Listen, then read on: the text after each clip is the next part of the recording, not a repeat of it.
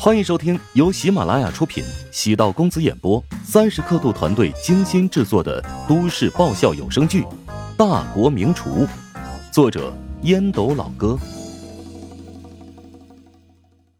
第九百四十二集。乔治安慰道：“傻丫头，多为自己着想，别考虑我，我才不用向安子夏证明什么呢。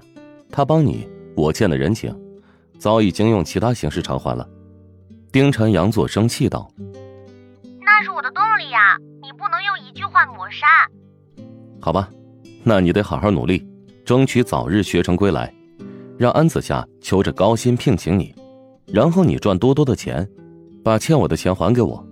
啊，对了，我得给你算利息。到时候你若是不要，你就是小狗哦。挂断干哥哥的电话，丁禅深呼吸，原本枯寂的心。似乎注满了干裂的泉水。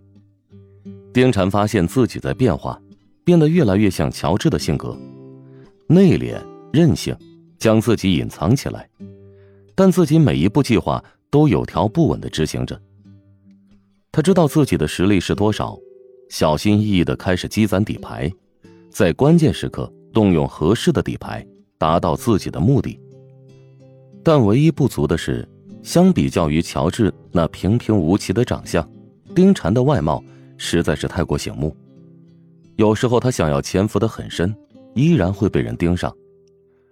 丁禅没有空搭理那些狂风浪蝶，他现在对时间如饥似渴，他像是一块海绵，吸收着养分，让自己迅速成长。他试图早点站在乔治的身边，不用抬头仰望，能用自己的力量对他有所臂助。乔治又上了新闻了，这次不是娱乐版，而是时政版。乔帮主与琼金职业技术学院合作，举办烹饪精英班的事迹，在全国范围内广泛传播。校企合作一直是国家倡导的政策，乔帮主和琼金职业技术学院合作，属于典型的案例。乔帮主食堂依靠学院作为基础，变成享誉全国的知名餐饮企业。如今壮大之后，乔帮主反哺学院，支持他开设烹饪专业，而且还聘请了国内八名顶级烹饪大师构建讲师团。没想到，上的不是琼金新闻，而是新闻联播。新闻联播播出的时候，一家人正在吃饭。乔元斌是毕业班老师，虽然是理科老师，但他每天都还是和班上的学生一样关注时政新闻。乔元斌惊讶的说道：“儿子，电视上好像是你啊！啊，是不是你眼花了呀？”乔治系着围裙，正往桌上端菜。绝对不可能，就是你啊！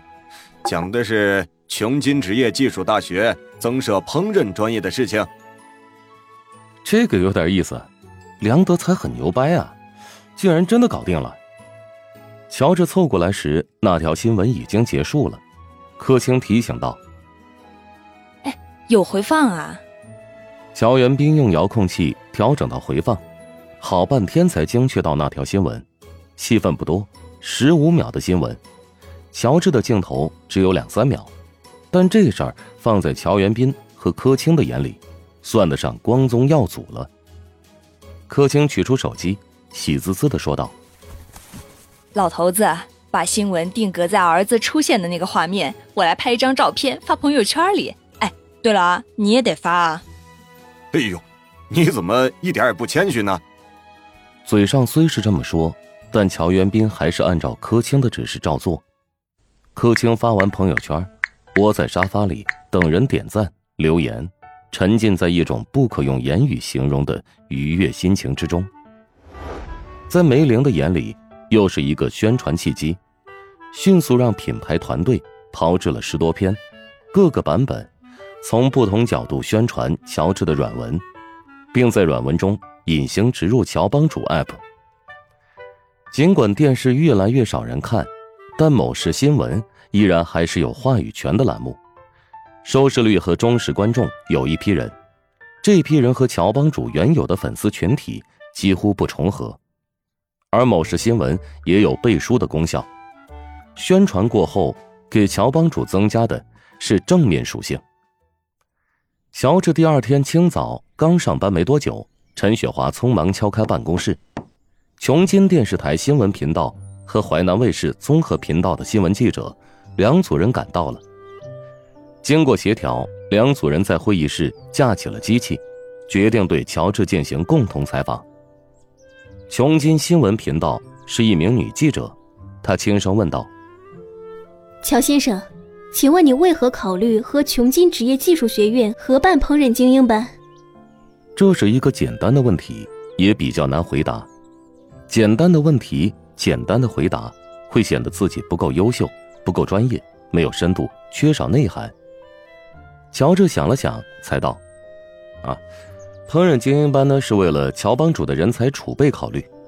乔帮主食堂如今在全国虽然只有四家门店，但对于厨师人才极为渴求。我们要求的厨师需要经过层层筛选，录取之后还得经过培训，因此成本比较大。”而且流失率很高，所以呢，我就考虑为何不自己培养符合乔帮主食堂的人才？我们有直大这么好的平台，按照我们的需要对人才进行定向培养，可以少走很多弯路，减少许多成本。淮南卫视的记者提问比较犀利：如何能避免烹饪精英班不会成为一个噱头？如果某市新闻不报道此事，不广为人知。烹饪精英班会变成你口中的噱头吗？某市报道此事是对我们工作的认可，在我的意料之外。我们和学院从筹建一开始就没有想过烹饪精英班会变成众人关注的焦点。在我们看来，这是一个对企业和学校都有好处的合作模式。如今大学生毕业之后呢，就业难的问题凸显，并不是没有那么多的岗位，而是很多企业欠缺的岗位。没有适合的人才可供选择，简而言之，坑多萝卜少。我们通过定向培养的方式，可以根据企业的需求定制人数。我们第一届招募了六十人，第二届招募的人数会波动，根据我们企业发展到明天这个时候，对人才需求量进行评估，可能会是一百人，也有可能是三十人。我们尊重发展的现况，定向培养人才。而不是招摇过市，博取大家眼球。这一点呢，在三年之后，当第一批人毕业时，可以对社会做完美的解释。琼金精英班又被称为花瓶班，你如何看待这个称呼？淮南卫视的记者提问很刁钻，乔治喜欢这样的提问，比起中规中矩的问题，这样的提问才有内涵，才能引起观众的兴趣。花瓶班对他们现在而言是一个非常恰当的评价。他们刚接触烹饪，对我们这一行一无所知，但是花瓶至少肯定了他们的优势。他们都很好看，厨艺可以通过长时间锻炼和专业指导而拥有，但是颜值这个东西，它是无法改变的。我们的目标是通过三年时间，在好看的花瓶里种出百花争艳的鲜花，让花瓶变得更有内涵。本集播讲完毕，感谢您的收听。如果喜欢本书，请订阅并关注主播。喜马拉雅铁三角将为你带来更多精彩内容。